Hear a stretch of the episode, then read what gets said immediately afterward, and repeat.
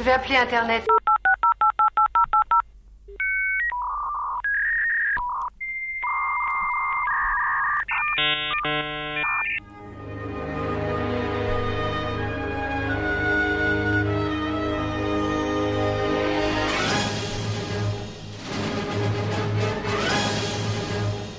Hackers ouverts, l'émission qui décode.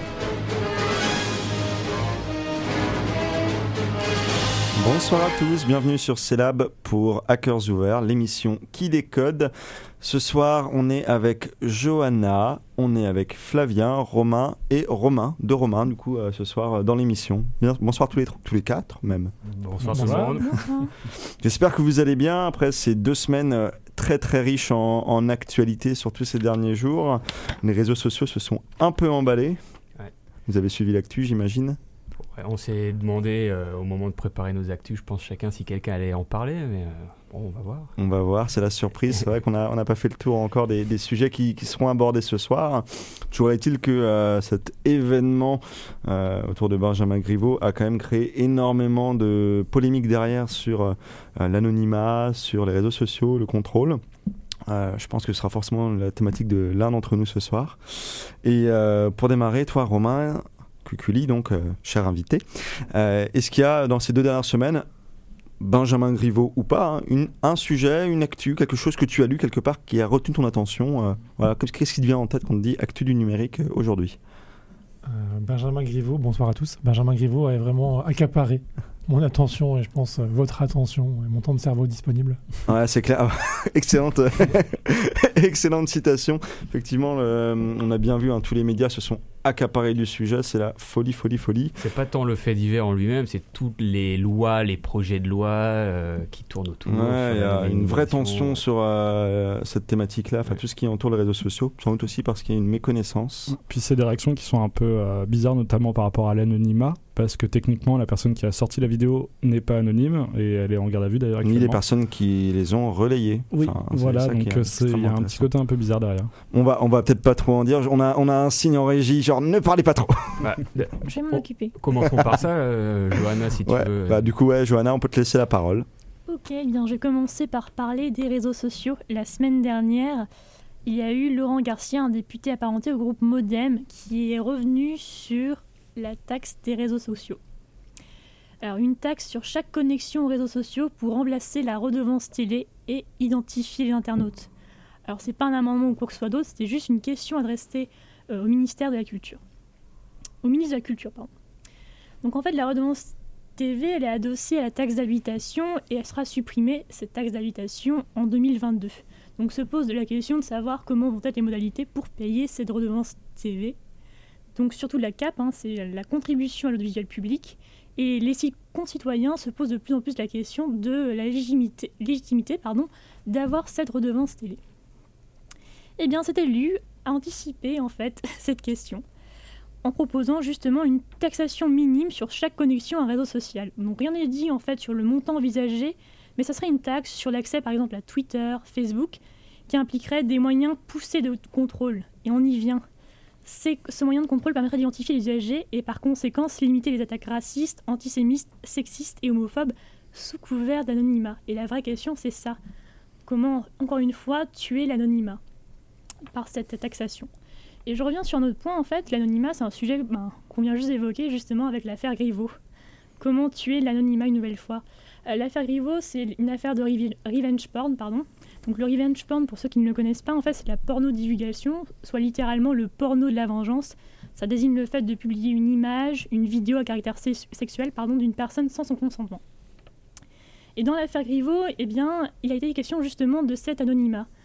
Alors qu'en fait, ben, si on reprend l'affaire, le diffuseur est revendiqué, les relais sont connus ou identifiables via les plateformes, la source est selon toute probabilité connue de la victime, et en fait, il n'y a plus qu'à mettre en place le code pénal pour sectionner les faits décrits.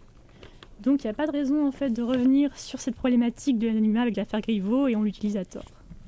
Ça me permet aussi de réagir. Il y a eu un tweet de, euh, enfin un thread de Vincent Glade qui est tristement connu pour la Ligue du LOL, évidemment, mais qui revenait en fait sur euh, l'affaire des photos de euh, Manodou il y a 10 ans de ça, et qui avait vécu en fait le, le même parcours, c'est-à-dire une diffusion sur le web. À l'époque, il n'y avait pas les réseaux sociaux comme aujourd'hui, hein. et euh, en fait, les médias s'étaient emparés de l'affaire de la même façon, et ça avait pris la même ampleur en fait. Et comme quoi, c'est pas une affaire de réseau social, mais bien médiatique au sens propre du terme, même pour Internet. C'est un média au départ. Et euh, voilà, cette euh, mise au banc des, des réseaux sociaux pose un peu, euh, un peu question selon moi. Et surtout, en fait, la vidéo n'a pas été publiée et les photos hein, n'ont pas été publiées directement sur les réseaux sociaux. Elles ont été hébergées sur un site et relayées notamment par un, un député de la République en marche et Ex, ex. euh, ex, excuse-moi. C'est- pas que euh, j'affectionne ou l'un ou le parti ou le longtemps. député, mais voilà, faut faire la distinction. Il a été exclu quand même. Bon, bonne nouvelle. Et pour information d'ailleurs, c'est un député qui voulait euh, intégrer dans son équipe un certain Alexandre Benalla. Voilà pour euh, l'anecdote. Et justement, en fait, les réseaux sociaux sont arrivés dans un second temps pour la diffusion. Ils y ont contribué, certes. Ouais, bien sûr, et ils encore ont une fois, on a identifié euh, toutes les personnes qui ont relayé cette information. Mm, mm, ça fait, fait caisse de résonance comme bah, tout média en fait. Euh, comme nous le fait qu'on on en parle ce soir de la même façon.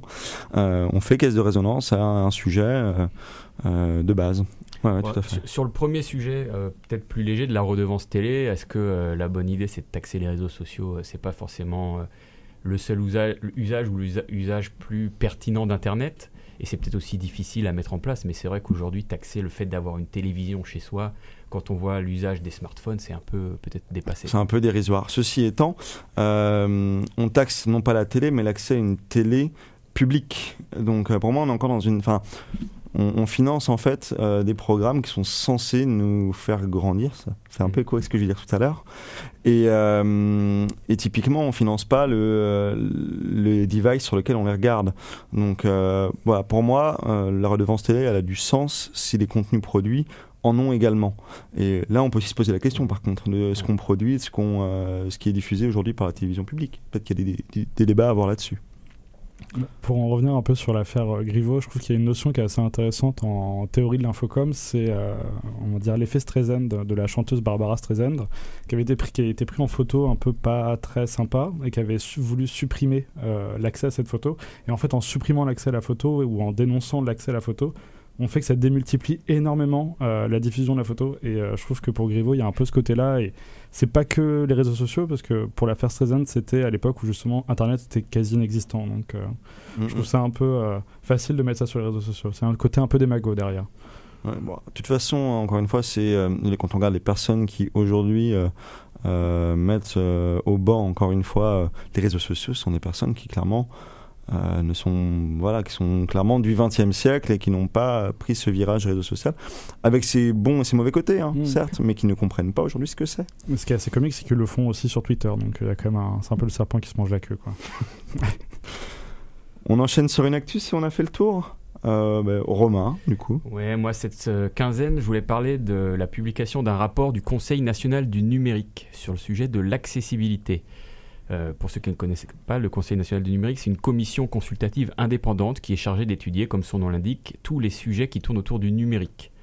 Donc, c'est créé en 2001. La présidente actuellement, c'est Salwa Toko. Je ne sais pas si vous connaissez. Elle, a mené plusieurs combats pour notamment la diversité et l'inclusion des femmes dans le domaine du numérique. Donc, l'accessibilité au numérique, qu'est-ce que c'est? Ben, C'est la, c'est la même chose que l'accessibilité euh, au quotidien. Euh, des lieux qui ne sont pas accessibles si on est en fauteuil roulant.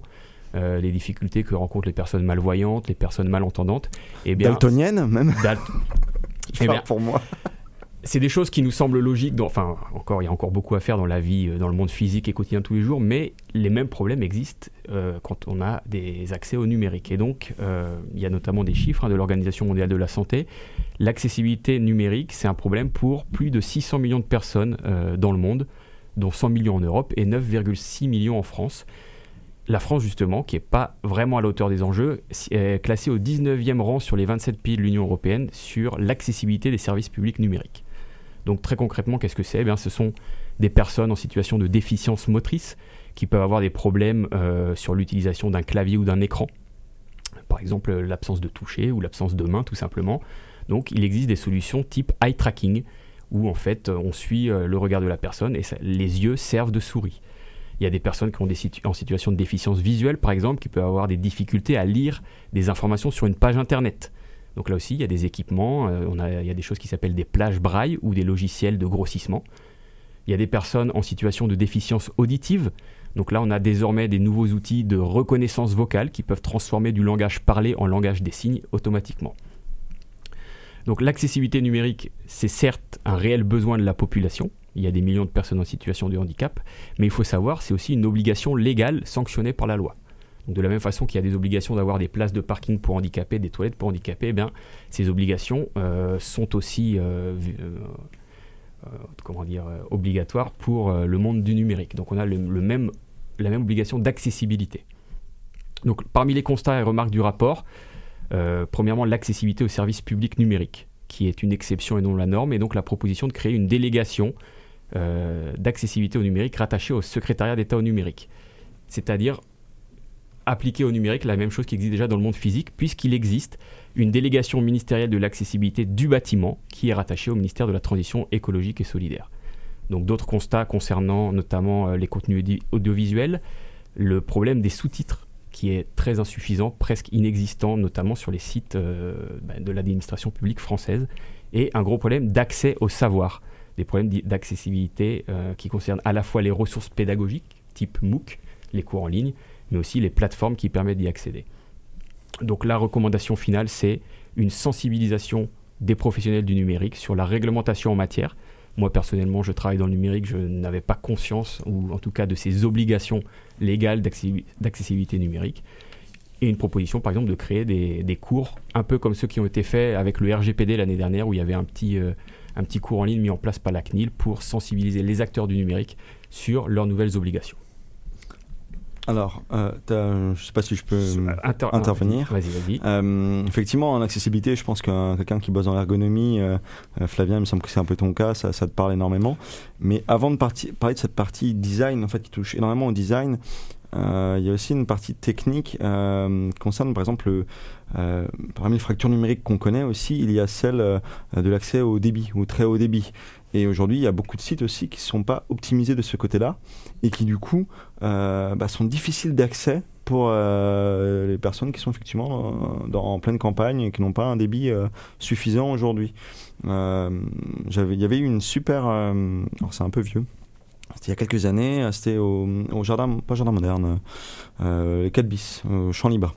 Il y avait eu une conférence justement sur cette thématique des fractures, et voilà, c'est là où je voulais en venir, c'est qu'il n'y a pas une fracture numérique euh, liée à l'accessibilité ou X ou Y sujet, il y a de très nombreuses fractures sur les usages, sur les moyens à disposition des infrastructures. Enfin, voilà, ça concerne beaucoup de sujets, et ça, c'en est un énorme parce que euh, encore une fois, c'est un biais aussi derrière. Euh, C'est euh, bah, classique, hein, l'homme blanc qui n'a pas de souci, qui a sa vision des choses et derrière qui ne prend pas en considération euh, les minorités, les personnes qui ont un handicap, euh, etc. Quoi.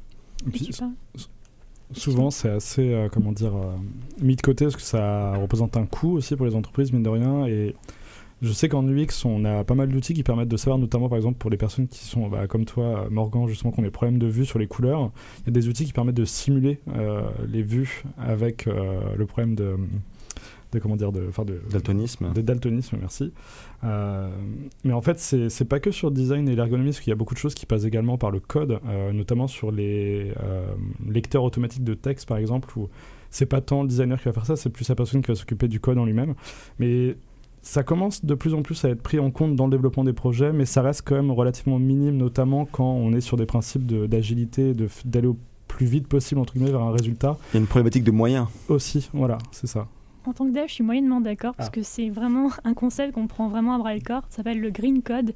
Et justement, on a beaucoup plus à cœur maintenant de faire attention bah, à l'éco-conception, la conception des applications, mais aussi à tout ce qui va être privacy et également euh, ce qui touche à l'accessibilité. Et comme tu le dis très bien, Morgan, c'est pas seulement face à l'handicap, mais c'est aussi par rapport aux zones blanches et la manière aussi dont les applications ou sites web vont consommer la donnée en fait.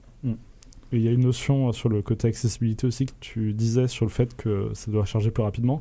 Il y a aussi la notion d'écologie en fait qui ressort par rapport à ça dans le sens où un site léger à charger et un site qui fait qui a un trafic de données qui est beaucoup moins important et qui du coup est plus écologique. Et ça aussi c'est une des notions qui est en train de ressortir en ce moment euh, vis-à-vis de ça. Ça me permet aussi de rebondir une dernière fois euh, sur un événement qui avait lieu à Rennes 2 l'année dernière qui s'appelle Numéripro. Je me permets de faire un peu la promotion de ce qui se passe aussi sur le campus, qui évoquait justement précarité et, numérique, parce que euh, l'accessibilité aussi, ça amène à une précarité. On voit bien toutes les difficultés qu'il peut y avoir aujourd'hui euh, au niveau des démarches administratives lorsque les plateformes sont pas adaptées au public. Eh ben, ça amène vers ce souci de précarité. Et donc, euh, c'est très intéressant de voir effectivement comment des politiques publiques euh, peuvent être présentées. On communique dessus énormément, sauf que derrière, bon, eh ben, il n'y a pas forcément les moyens qui suivent aussi pour les mettre en œuvre. Et ça, c'est euh, une vraie problématique aujourd'hui aussi dans nos administrations. On enchaîne rapidement, on, on avance doucement. Bah, du coup, moi, je vais vous parler euh, de Cédric O, qui est le secrétaire d'État chargé euh, du numérique. Euh, il a annoncé le déploiement d'une French Tech centrale à toutes les capitales French Tech de France. Alors, qu'est-ce que c'est que ce French Tech central, me direz-vous? Eh bien, l'objectif affiché par cette opération est de permettre un accès plus simple aux services de l'État euh, pour les startups. Concrètement, c'est un guichet où il est possible de prendre un rendez-vous avec certaines administrations, telles que l'URSSAF, l'INPI, donc qui permet de déposer des brevets ou des noms euh, d'entreprises, par exemple, ou encore la Banque de France. Euh, donc, pour Cédric O, l'État doit être aux côtés des startups et doit répondre à leurs besoins spécifiques afin d'accélérer la dynamique autour des startups. L'autre objectif affiché est également de décentraliser au maximum la French Tech. Donc Kat euh, Qui euh, dirige la mission French Tech, avait évoqué auprès du magazine L'usine digitale euh, son souhait de généraliser une partie du programme d'ac- d'accompagnement French Tech 120, donc qui regroupe 120 entreprises de la French Tech. Elle souligne que euh, le but est d'avoir des correspondants dans chaque région qui soient rattachés aux correspondants nationaux dans les, administrations les plus importantes. Voilà donc de quoi permettre aux startups du territoire rennais d'avoir un accès plus simple et plus direct aux administrations françaises. Et si je ne me trompe pas, dans deux semaines, on est censé recevoir quelqu'un qui est justement dans ce secteur-là. C'est bien possible. Oh, surprise. le teasing. Effectivement, c'est tout à fait le cas. Euh, mais du coup, quand tu dis Capital French Tech, euh, parce que je sais qu'aujourd'hui, il y a des French Tech à deux niveaux. hein. Il y a des métropoles French Tech, quelque chose comme ça. Ouais. Euh, du coup, cette structure-là concernera tous les sites. Bah, en fait, ce qui se passe concrètement, c'est que ce programme était en test à la station F. Euh, donc, il y avait un guichet de l'État qui euh, donnait accès à l'URSSAF ou à la Banque de France ou l'INPI. Et euh, donc là, ils ont, après ce test-là, ils se sont rendus compte que c'était bien et que ça marchait. probant. et que c'était probant et que ça plaisait justement aux startups aussi d'avoir un accès plus concret et plus direct à ces services de l'État-là. Et ils ont décidé justement d'élargir, on va dire, ces services aux autres. Aux autres, on va dire, euh, groupements French Tech qu'il y a en France, euh, dont euh, Rennes Saint-Malo et d'autres de France, quoi. Ok, donc dispositif d'accompagnement Voilà. intensif. Bon, pourquoi pas, au contraire, hein, ça peut permettre à des structures aussi de mieux démarrer. Et on sait souvent que les premières années sont très critiques, hein, parce que c'est au bout de deux ans qu'il y en a une sur euh, deux qui tombe, je crois. Je vais pas dire de Je bêtises. crois que c'est même plus que ça. Peut-être plus que ça, ouais. oui. Euh, allez, on enchaîne rapidos. Quant à moi, l'actualité qui a retenu mon attention est sans doute un peu passée inaperçue pour vous, parce que c'est, somme toute, ça n'a pas révolutionné, euh, on va dire, le, paysage national, euh, puisque c'est en fait Arte qui en est à l'origine. Alors Arte, c'est très bien, euh, je ne suis pas en train de la dé- dénigrer en disant ça. Mais du coup, vous le savez peut-être, on est en année bisextile. Euh, cette année, on aura un jour de plus. Et du coup, Arte a décidé d'en faire un, jour bonus et a modifié sa façon de fonctionner pour, pour ce jour-là. Et donc, vous pouvez vous rendre sur arte.tv slash, euh, je dis pas de bêtises, euh, fête-votre-télé et slash. Et euh, vous pourrez voter en fait sur le, le programme, enfin les programmes qui vous intéressent. Alors euh, à 14h, à 20h50 et à 22h25. Évidemment, vous ne pouvez pas tout modifier puisque vous êtes sur Arte et vous n'êtes pas sur Netflix. Et euh, moi, ce qui me plaît, en fait, justement, la question qui, se pose un peu derrière, c'est euh, pourquoi est-ce qu'on s'abonne à un média ou pourquoi est-ce qu'on regarde un autre média? Et euh, cette, euh, cette notion, on va dire, d'appartenance, eh ben, elle n'est pas liée au fait de pouvoir binge-watcher des séries à fond sur un service de streaming, si tantôt en plus qu'on ait parfois des séries excellentes et parfois un peu moins, plutôt médiocres même certaines. Et ben Arte, là, ce que je disais un peu tout à l'heure, c'est nous faire grandir à l'inverse. On n'est pas là pour euh, regarder uniquement des choses qui vont nous faire plaisir et pour enchaîner les épisodes euh, comme si on bouffait de la crème glacée, mais plutôt de, voilà, euh, choper un petit reportage à droite à gauche, un, documentaire, et même des très bons films, des vieux films, etc. Donc c'est plus une dimension culturelle en fait et moins de consommation et ça c'est quelque chose qui me plaisait de relayer c'est que voilà pour une fois, il laisse le choix au. Je vais y arriver. Au public. Au public, merci. Et, euh, et tant mieux si c'est pas tout le temps le cas. En tout cas, parce que voilà, c'est eux qui aussi qui nous proposent des contenus euh, originaux euh, qu'on ne regardait pas forcément si, si on avait le choix. Ah, il faut savoir que Arte est une des rares chaînes du PAF, donc du paysage audiovisuel français, à avoir augmenté en part d'audience, et notamment en part d'audience chez les jeunes, de par la- les choix des programmes qu'ils ont fait dernièrement, euh, si je dis pas de bêtises, hein, toujours pareil. Mais en tout cas, ils ont augmenté énormément parce qu'ils proposent un- des programmes de qualité qui changent de ce qu'on peut voir ailleurs justement euh, à la Mmh. télévision. Sur les formats, Ouais. ils ont diffusé nombre de séries aussi de grande Ouais. qualité euh, Et ces sur le dernières web, années. ils euh. sont très très très forts aussi. Ils font beaucoup de formats qui sont super intéressants, très courts, euh, adaptés aux réseaux sociaux et c'est plutôt bien. Je vois qu'il y a au moins un convaincu avec moi sur cette table. bon, allez, on enchaîne petite pause musicale avec Video Boys Secret 7.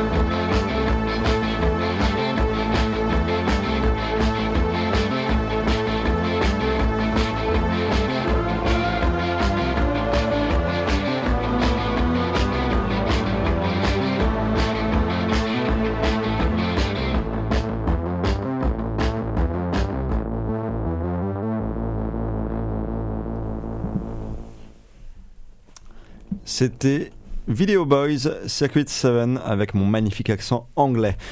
Romain Cuculi, on passe à toi Bonsoir. Rebonsoir. Alors, est-ce que tu peux rapidement euh, présenter euh, bah, ce que tu fais aujourd'hui et puis euh, ton, ton parcours? Ah ouais, bien sûr. Euh, alors, j'ai 35 ans, je suis né à Rennes, j'ai fait mes études à Rennes, à Rennes 1. Quelqu'un de bien Enfin, pour Rennes, hein, Rennes 1, on, on en reparlera plus tard. Légué à Rennes, à Rennes 2. hein. Ouais, simuler, simuler. Euh, j'ai un, un parcours en, en management de l'innovation. C'est-à-dire que très très vite, euh, j'avais envie de, de- de comprendre comment se créer la valeur dans les entreprises. Et, euh, et le numérique, en 2005, 6, 7, c'était pas le numérique d'aujourd'hui. Donc je suis allé dans un, dans un master qui s'appelait donc management de l'innovation. Euh, j'ai eu la chance d'accompagner cette transition numérique pendant 10 ans. D'abord 7 ans pour euh, une société de services. J'ai travaillé vraiment pour les industries très technologiques. 3 ans chez un éditeur de, logiciels, plutôt pour, euh, pour la partie marketing. Et puis je suis arrivé chez, chez Valorial il y a 2 ans. Valorial, c'est une association, donc un regroupement de professionnels qui regroupe des industriels, des filières alimentaires, des experts du numérique, des organismes d'enseignement et de recherche au service euh, du progrès alimentaire. Donc c'est une mission euh, plutôt noble euh, qui nous oblige à avoir les, yeux et les oreilles sur tous les sujets. Et donc évidemment le, le numérique est un des, un des piliers de cette création de valeur. Parce que tu introduis un peu le sujet de l'émission qu'on n'a pas annoncé clairement, qui est finalement le numérique au service de l'alimentation. Exactement. Absolument, c'est vrai que euh, dans un territoire en plus euh, qui est la, la Bretagne, Mm. l'île-et-Vilaine, qui de mémoire doit être le premier département en termes de production de lait euh, d'Europe. Enfin, c'est quelque chose de cet ordre-là. Euh, donc oui, c'est hautement, euh, on va dire, c'est plus que symbolique. C'est un vrai enjeu économique pour pour la région. Est-ce que là, comme ça, tu as un sujet, enfin un sujet, un, impact, un projet qui a été mené, dont tu as eu connaissance en Bretagne, qui pourrait avoir un impact majeur? Alors, il y a- beaucoup de projets qui peuvent avoir un impact majeur. Le, le Valorial travaille sur des projets d'innovation de rupture. Donc des projets qui ont des pas de temps assez longs. En général, c'est euh, 3, 4, 5 ans. Est-ce que Ah. là, d'après, c'est disruptif du coup? Non, non, Non, c'est juste pour rappeler que voilà, une innovation de rupture, c'est pas forcément euh, disruptif. non, non, non, je, je- je n'aime pas ce mot-là. Moi non plus. Euh, mais, mais on est obligé toute l'année euh, chez Valorial de, de vulgariser ce que sont les formes d'innovation, de, de différencier une innovation incrémentale d'une innovation de rupture, de différencier une innovation produit d'une innovation process. Euh, la semaine dernière, j'étais euh, euh, avec quelques industriels, dont Enaf, euh, Locmaria et puis euh, la Belle Illoise, pour ceux qui connaissent. On a parlé d'innovation dans la distribution, en l'occurrence la- vente directe. Donc on touche toute l'année à des sujets et évidemment, encore une fois, le numérique euh, est au cœur de tous ces sujets, qu'on qu'on parle de production des aliments, qu'on parle d'élevage, qu'on parle de transformation des aliments dans les chaînes de production ou qu'on parle de distribution pour, euh, pour le consommateur final. Il y a une, euh, une expression qu'on entend souvent un peu, enfin c'est devenu un cliché, de la fourche à la fourchette, c'est ça ça, du champ à l'assiette. D'accord, du champ à l'assiette. Et donc, le numérique est-il réellement, à ton avis, en train de changer la façon dont on s'alimente? Le lien, il n'est pas forcément évident à voir en premier lieu. Quel est le rapport entre ce que j'ai dans mon assiette et euh, les téléphones et Mhm. les numériques Mais le, le numérique, je pense, change, change tout, globalement. Euh, depuis euh, depuis l'arrivée de, du- du- de, de- de l'iPhone en, en 2007, euh, on voit bien que, que les, les nouveaux produits et les nouveaux services sont, sont poussés par les usages. Qui aurait dit en, en- en 2007 qu'on qu'on pouvait commander du McDo depuis son téléphone? Enfin, Je pense que pour nous qui étions étudiants à C'était l'époque, un rêve. c'était un rêve. Moi, j'ai bossé chez McDo en tant euh, qu'équipier. Euh, on en rêvait tous et, et on pensait ça impossible. Et pour autant, aujourd'hui, ça nous semble complètement normal via Uber Eats, via une plateforme de livraison, via, via un téléphone et à n'importe quelle heure. Donc le numérique change effectivement beaucoup de choses. Un, parce qu'il rend accessible euh, pour certains, si on reprend le, le sujet de tout à l'heure, euh, la manière dont on consomme. Et puis, euh, il oblige les industriels et les acteurs des filières alimentaires à prendre en compte les usages, prendre en compte l'accessibilité pour euh, euh, proposer euh, des produits différents des autres. Donc ça, c'est- une autre question. Tu as donné un exemple où le numérique, finalement, change la façon dont euh, les aliments arrivent à notre bouche. Mm. Mais est-ce que le numérique change aussi La teneur des aliments ou- et est-ce que le numérique a changé ce qu'on mange en fait? Et j'ai peut-être une piste, c'est celle de Yuka que les gens utilisent quand ils font leurs courses pour scanner les produits. Est-ce que réellement derrière ça change des choses? Alors, euh, Yuka change euh, la manière dont les gens consomment. Effectivement, pour ceux qui utilisent Yuka, alors, pour ceux qui ne connaissent pas Yuka, Yuka est une application mobile qui permet en quelques secondes de scanner l'étiquetage nutritionnel d'un produit parmi les 160 000 références en moyenne présentes dans un supermarché. Sachant que ça s'appuie sur euh, Open Food Fact. euh, Exactement. c'est une base de données, euh, voilà, enfin, gérée par une association de mémoire. C'est ça. Yuka, est, est- est fondé sur une base de données collaborative qui s'appelle Open Food Facts, euh, qui est en quelque sorte le Wikipédia. De, Mm. de, euh, l'étiquetage nutritionnel. Euh, le, le biais, s'il doit y en avoir un de cette, de cette base de données, c'est qu'elle peut être alimentée, modifiée par chacun d'entre nous. Donc forcément, quand vous avez plus de 12 millions de téléchargements de cette application, vous commencez à avoir un, un certain pouvoir euh, sur la manière dont les gens consomment. Mm, mm. Euh, ce qu'il ne faut pas oublier, c'est que Yuka euh, permet, à mon sens, de choisir entre la moins mauvaise des références parmi les 2-3 références que vous avez en main et que, vous allez consommer. Euh, Yuka ne fait pas euh, un repas et Yuka ne fait encore moins un équilibre nutritionnel. C'est-à-dire que comme les gens ont perdu beaucoup de leurs repères sur la manière de consommer, Yuka vient pallier ce côté pédagogique, éducation nutritionnelle en disant parmi ces deux euh, morceaux de fromage, lequel est le moins nocif ou le moins gras pour ma santé. Donc en ça, Yuka change la façon de le, le critère d'achat. Yuka, comme c'est devenu un marqueur fort d'achat, induit les industriels dans leur prochain brief innovation. C'est-à-dire qu'au lieu de dire euh, je veux que mon étiquette euh, nutritionnelle comporte moins d'additifs, euh, le- le- le- la tendance du moment chez les industriels, c'est je veux que mon produit, ma salade, mon plat préparé passe de la note C à la note B. Ok. Et, et du coup, je me questionne. On a vu que euh, certaines municipalités, c'était il y a quelques semaines, tentent de hacker Waze entre guillemets pour éviter des euh, euh, trop de circulation dans leur ville. Est-ce qu'on peut imaginer que des industriels aient la même réflexion par rapport à Yuka? On, on peut imaginer effectivement que Open Food Facts, la base de données sur laquelle est construite l'algorithme de Yuka, puisse être manipulé, soit par euh, des, des anti, des activistes euh, liés, à une, marque, ou bien par des concurrents de votre marque. C'est pour ça que la question se pose chez les industriels d'avoir quelqu'un qui, dans son temps de travail, est chargé de surveiller les notes, l'étiquetage nutritionnel de ces produits. Donc là, on parlait côté consommation, beaucoup. Euh, côté production, Oui. euh, bon, j'ai eu euh, l'opportunité de moi, voir effectivement des projets être menés au sein de l'agriculture porcine, etc., l'élevage.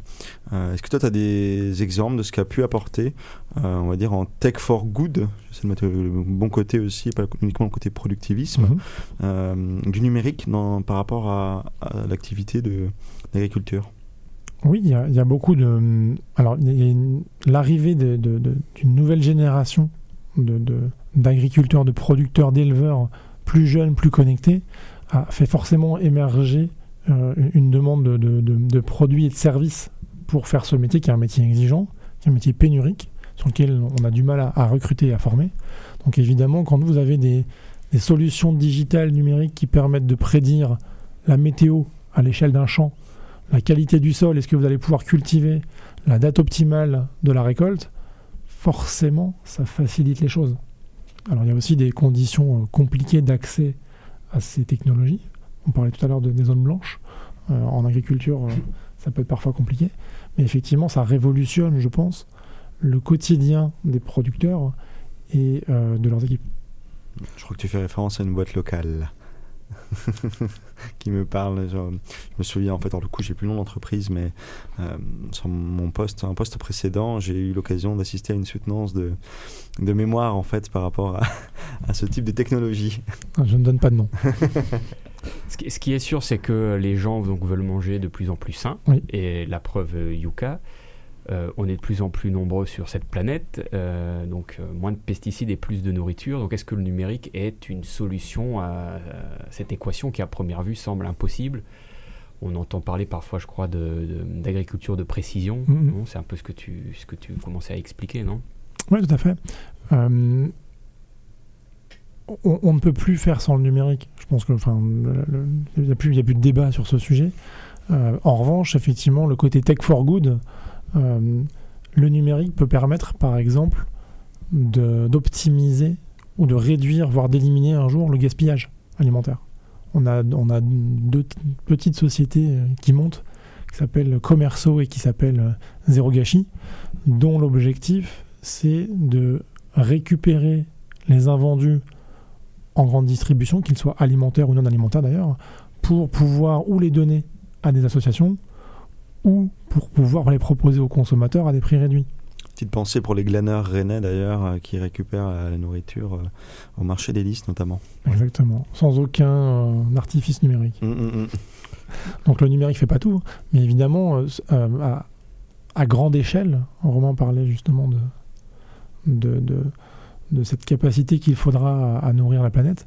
Euh, Il y a forcément beaucoup de nourriture jetée, et, et le- je pense que le numérique peut être, euh, peut être une solution. Et justement, qui dit numérique dit GAFA, non? Google, Amazon, Facebook, euh, Microsoft et les autres. euh, Incontournable à un moment ou à un autre. Exactement, ils sont partout. On paye avec Apple. euh, voilà, on- ils vont proposer très probablement des services euh, d'assurance. Enfin, voilà, ils sont dans tous les pans pratiquement de notre vie quotidienne. Est-ce qu'ils lorgnent aussi sur ce secteur alimentaire? Alors, je, serais surpris qu'il ne lorgne pas dessus. Parce que il y, a une- citation que j'ai retenue euh, dans les premiers jours où je suis arrivé chez Valorial. Euh, Quelqu'un m'a dit euh, Je sais pas ce qu'on fera en 2050, mais on mangera. D'accord. Et, et effectivement, euh, il- faudra créer de la valeur, il faudra continuer à créer de la valeur sur ce segment de l'alimentation. Euh, la- les, les- les grandes structures, les GAFA, y réfléchissent certainement. Après, l'alimentation est un secteur qui structurellement a des marges plus faibles qu'ailleurs. Donc est-ce que ces gens-là auront envie d'aller sur un marché avec des denrées périssables, avec une logistique ultra complexe pour un niveau de, de retour sur investissement qui peut être plus faible Mhm. que des sujets euh, technologiques, je sais pas. Et autre chose peut-être, enfin, ces, ces gens-là, leur matière première, souvent, c'est les, données. hein. Mhm. C'est, c'est peut-être plus difficile d'accéder à des données euh, dans ces secteurs-là. Ça court peut-être euh, moins les rues, mais j'avais entendu parler notamment de sujets de, de tracteurs, une marque célèbre de tracteurs américains, dont quand on- Tracteur vert. voilà, euh, on voit souvent des gens avec des casquettes, euh, voilà. Euh, où les nouveaux tracteurs, en fait, ils sont archi connectés de partout. hein. Les voitures autonomes, on ne sait pas si ça existera un jour réellement, mais les tracteurs autonomes, c'est déjà une réalité, hein, puisqu'il y a, Mhm. y il y a moins de risques d'accident. C'est archi connecté et des problèmes un peu similaires à ce qu'on entend dans d'autres secteurs, de données qui remontent directement entre les mains de ce fabricant de tracteurs, par exemple, et qui lui-même se transforme et ne vend peut-être dans quelques années ne vendra plus des tracteurs, mais des services basés sur les données remontées. Donc euh, je ne sais pas si c'est euh, s'il y a une prise de conscience sur ce sujet-là, si euh, quand on parle à un éleveur, c'est peut-être à, des centaines de kilomètres de son esprit ce genre de choses, ou est-ce qu'il y a de la sensibilisation sur l'importance de remettre la main sur ce pactole? Enfin, Aujourd'hui, je pense que la, problématique principale de l'éleveur ou du producteur, c'est de vivre décemment de son travail. Si le numérique est un outil qui peut lui permettre de créer de la valeur, d'en récupérer une partie sans intermédiaire, et je pense aux places de marché, aux choses comme ça, aux circuits courts, évidemment, c'est intéressant. Euh, je ne vais pas dire que le- le- l'exploitation des données ce qui en effet passe après, mais à l'échelle d'un- d'une exploitation, je ne sais pas si c'est intéressant. C'est en multipliant les, les jeux de données que, que, que le- le- le- la donnée devient intéressante. Et j'ajouterais que entre la- l'agriculture à l'américaine et celle qu'on connaît nous en, en France, je crois que la France c'est un des pays où les, euh, les parcelles sont les plus petites Mm. euh, euh, d'Europe. Euh, ça pose aussi, voilà, on n'est pas sur les mêmes échelles, donc j'imagine que les enjeux sur ces questions de data ne sont peut-être pas les mêmes non plus.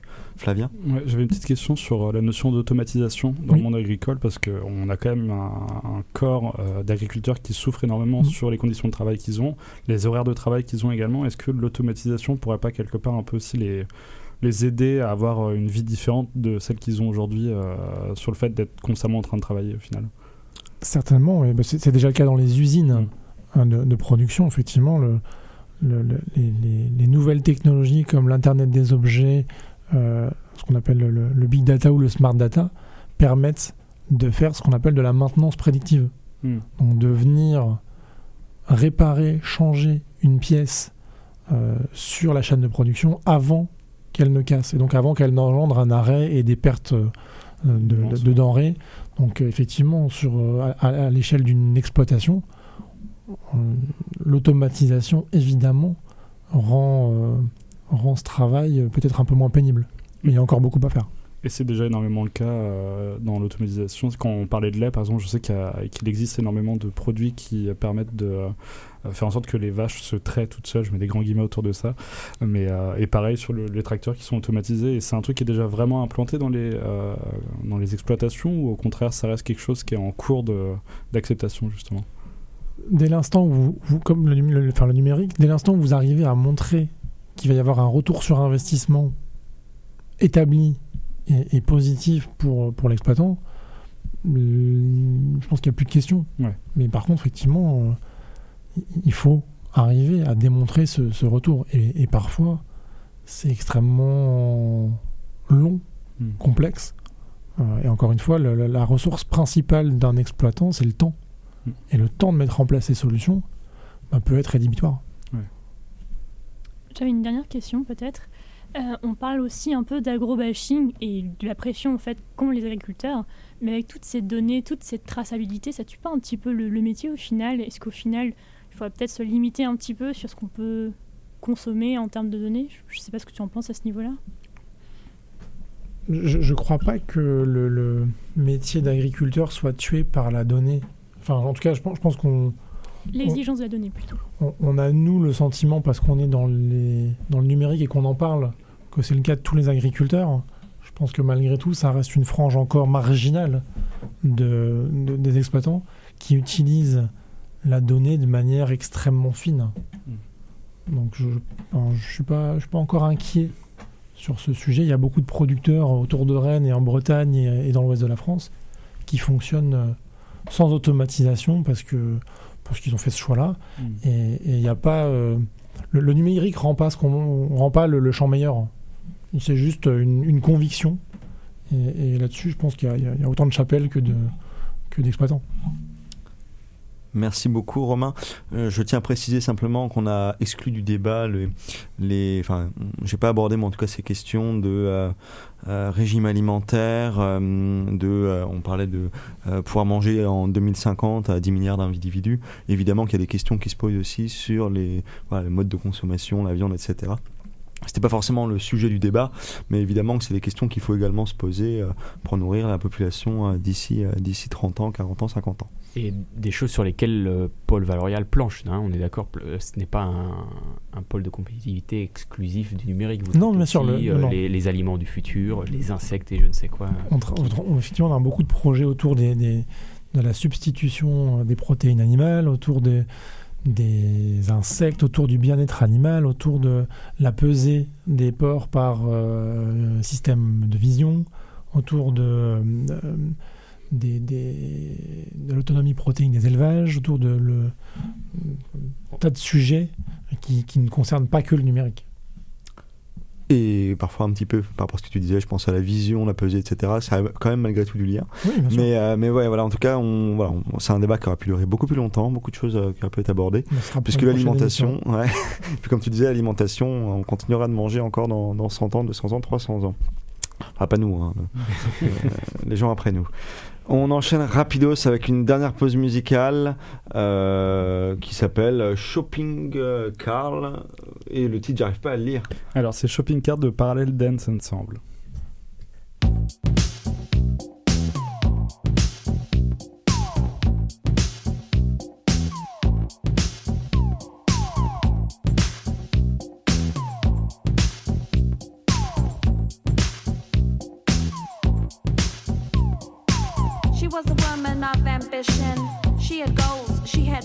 She knew the boys who got the check, who put the sparkles on that neck.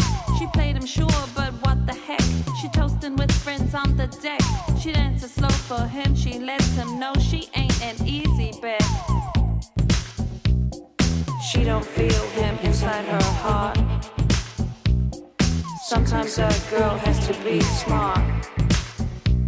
He pays the way,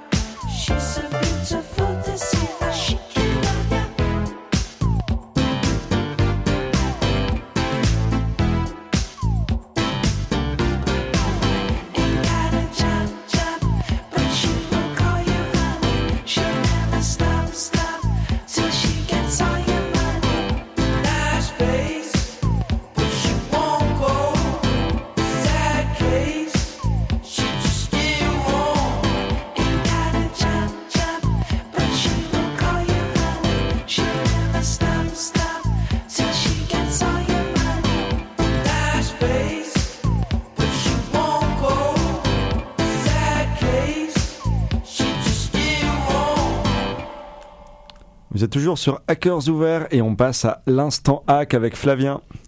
La semaine dernière est sortie sur la plateforme Slash de France Télé une série de 4 documentaires de 20 minutes sur ce que l'on appelle les invisibles ou encore les travailleurs du clic. Euh, qu'est-ce que qu'est-ce qu'un travailleur du clic, me direz-vous? Eh bien, c'est la partie immergée de l'iceberg informatique, ceux que l'on ne voit jamais, mais qui font en sorte que les systèmes que nous, utilisons marchent. Euh, le documentaire propose la présentation de trois exemples de ces invisibles. Le premier, vous les connaissez, vous les avez sûrement côtoyés hier dimanche soir, ce sont les livreurs d'Uber Eats ou de Deliveroo. Euh, les exemples sont précédés d'une parodie de vidéos de communication issue issu du monde des startups qui est très drôle avec un air très jeune, novateur, dynamique et attrayant. Euh, une société nommée Bullshit est créée pour l'occasion. Je, vous- je vous propose d'en écouter un extrait.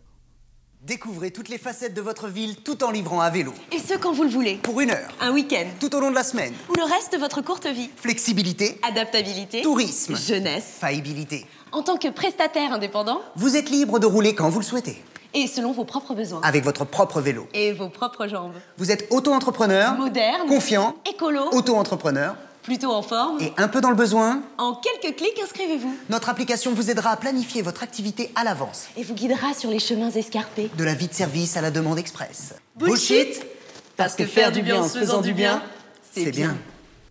Donc une fois ce trait d'humour euh, faisant un peu grincer les dents, euh, on arrive sur une partie qui est plus intéressante du documentaire, euh, qui consiste à donner une voix à ces invisibles travailleurs du clic. On y parle argent, temps de, temps de- travail et mesquinerie de la part des plateformes. Moi j'ai 24 ans. Ça fait deux ans et quelques que je bosse pour Uber Eats.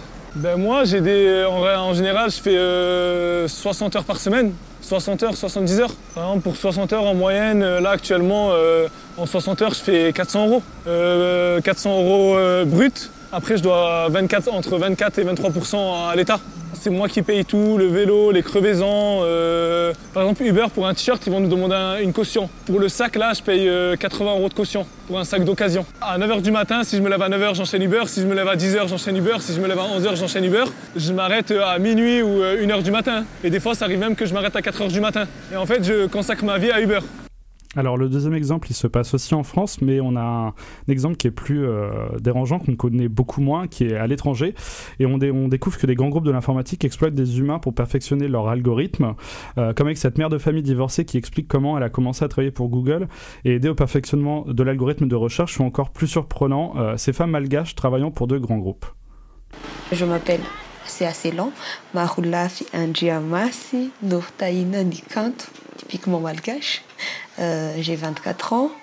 Euh, une fonction, pour l'instant, je vais dire étudiant et mère de famille. Je m'appelle euh, Noumène, j'ai 32 ans, je suis mariée et j'ai trois enfants. Sur cette plateforme, alors euh, nous gérons les messages de Disneyland Paris sur Facebook et Twitter. Je travaille six jours sur 7. Pour ce travail, euh, je gagne un forfait mensuel de 200 euros. Donc euh, c'est 200 euros pour 48 heures par semaine. Dans le contrat, il est même stipulé que nous devons avoir euh, un groupe, groupe électrogène, pour assurer la continuité du courant en cas de coupure. Ce qu'ils écrivent vraiment dans leur site, c'est pour c'est un complément de revenus pour les femmes africaines qui sont, disons, en difficulté ou en recherche d'emploi et qui a du mal à trouver du travail. Parce que, vu la vie en Afrique, c'est pas facile de trouver du travail comme à Madagascar. C'est pas tous les jours qu'on voit des trucs pareils. Enfin, le dernier exemple met en avant les modérateurs et modératrices des grands réseaux sociaux. Confrontés à la violence humaine, ils ne tiennent en général pas très longtemps dans ces travails, mais sont marqués à vie euh, par le contenu qu'ils ont dû modérer.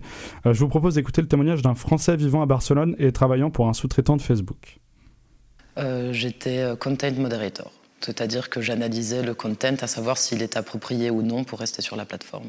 Une journée type, c'est arriver à l'office, monter à son étage, devoir laisser toutes ses affaires personnelles dans un casier, prendre position sur un ordinateur qui n'est pas personnel, ensuite euh, passer du temps à revoir les, décisions qui ont été prises les jours précédents, car il y a toujours un contrôle aussi sur ces décisions-là. Et une fois que ça, ça a été fait, euh, recommencer à, modérer du contenu. euh, je ne peux rien communiquer euh, en rapport sur la compagnie, rien. Euh, ni comment ça fonctionne, ni nos conditions euh, euh, de, travail, ni du, salaire, ni le contrat, ni euh, ce qui se passe, ni le contenu, euh, rien. Donc euh, tout est à risque. Ça a l'air abstrait comme ça, mais je risque beaucoup et euh, ça, peut, gâcher ma vie. Euh, euh, enfin, ça paraît gros comme ça, comme si on était dans un film, mais on ne sait jamais. Et euh, eux, ils ont les moyens de tout et moi de rien. Donc euh, le contenu par rapport euh, euh, qu'une personne effectue à Facebook. Mais je dirais d'une personne à l'autre, ça doit osciller entre euh, euh, 300 et 600, euh, 600 reviews par jour. Des meurtres, des suicides, des viols, des violences conjugales, du racisme, de la discrimination, du bully, tout. Moi, le pire, je dirais, ouais, je dirais peut-être les décapitations et euh, le viol de. Ouais, ça, c'est peut-être euh, les choses les plus fortes. Donc euh, quand on prend du recul sur ces témoignages, on se rend compte que euh, le point commun entre ces personnes est leur précarité et la violence autant sociale que réelle auxquelles elles sont confrontées. Euh, L'épisode final, lui, donne la parole à Antonio Casilli, un chercheur en humanité numérique à Télécom Paris et spécialiste de ce que l'on appelle le digital labor, à savoir tout ce qui est le travail numérique que des travailleurs euh, peuvent faire, ou vous et moi aussi, on en fait, sans le savoir. Et en fait, ce témoignage permet au documentaire de s'élever et de mettre les témoignages dans un contexte plus global, de prendre du recul qui est nécessaire pour mieux comprendre ces questions des invisibles du clic. Le documentaire met aussi en avant la réalité qui se cache derrière tout ce qui est numérique que l'on utilise tous les jours. Euh, le numérique qui est cru, il est rude, et là, eh bien, tout l'intérêt euh, de, ce film, euh, que l'on travaille dans l'informatique ou non. Donc, je n'ai pu vous partager que des extraits de cette série de documentaires passionnante de 4 épisodes de 20 minutes. Pour autant, je vous encourage d'aller dans la rubrique Slash de France Télé, où vous pouvez les retrouver, mais également sur YouTube avec la sortie d'un épisode par semaine dans le mois à venir. Tous les liens seront bien sûr sur notre Twitter. Voilà, donc responsabilité, responsabiliser pardon, vos usages. Exactement. Voilà, donc on termine l'émission sur une note très gaie. Pour information, le Demi-Pixel, euh, c'est un événement qui aura lieu ce vendredi euh, dans un bar de Rennes, je sais plus Bar. Expo, je Le crois. bar Expo, je crois bien. Voilà, donc on a un petit agenda comme à vous proposer. On vous souhaite une excellente soirée et on vous dit à dans deux semaines. Bye bye.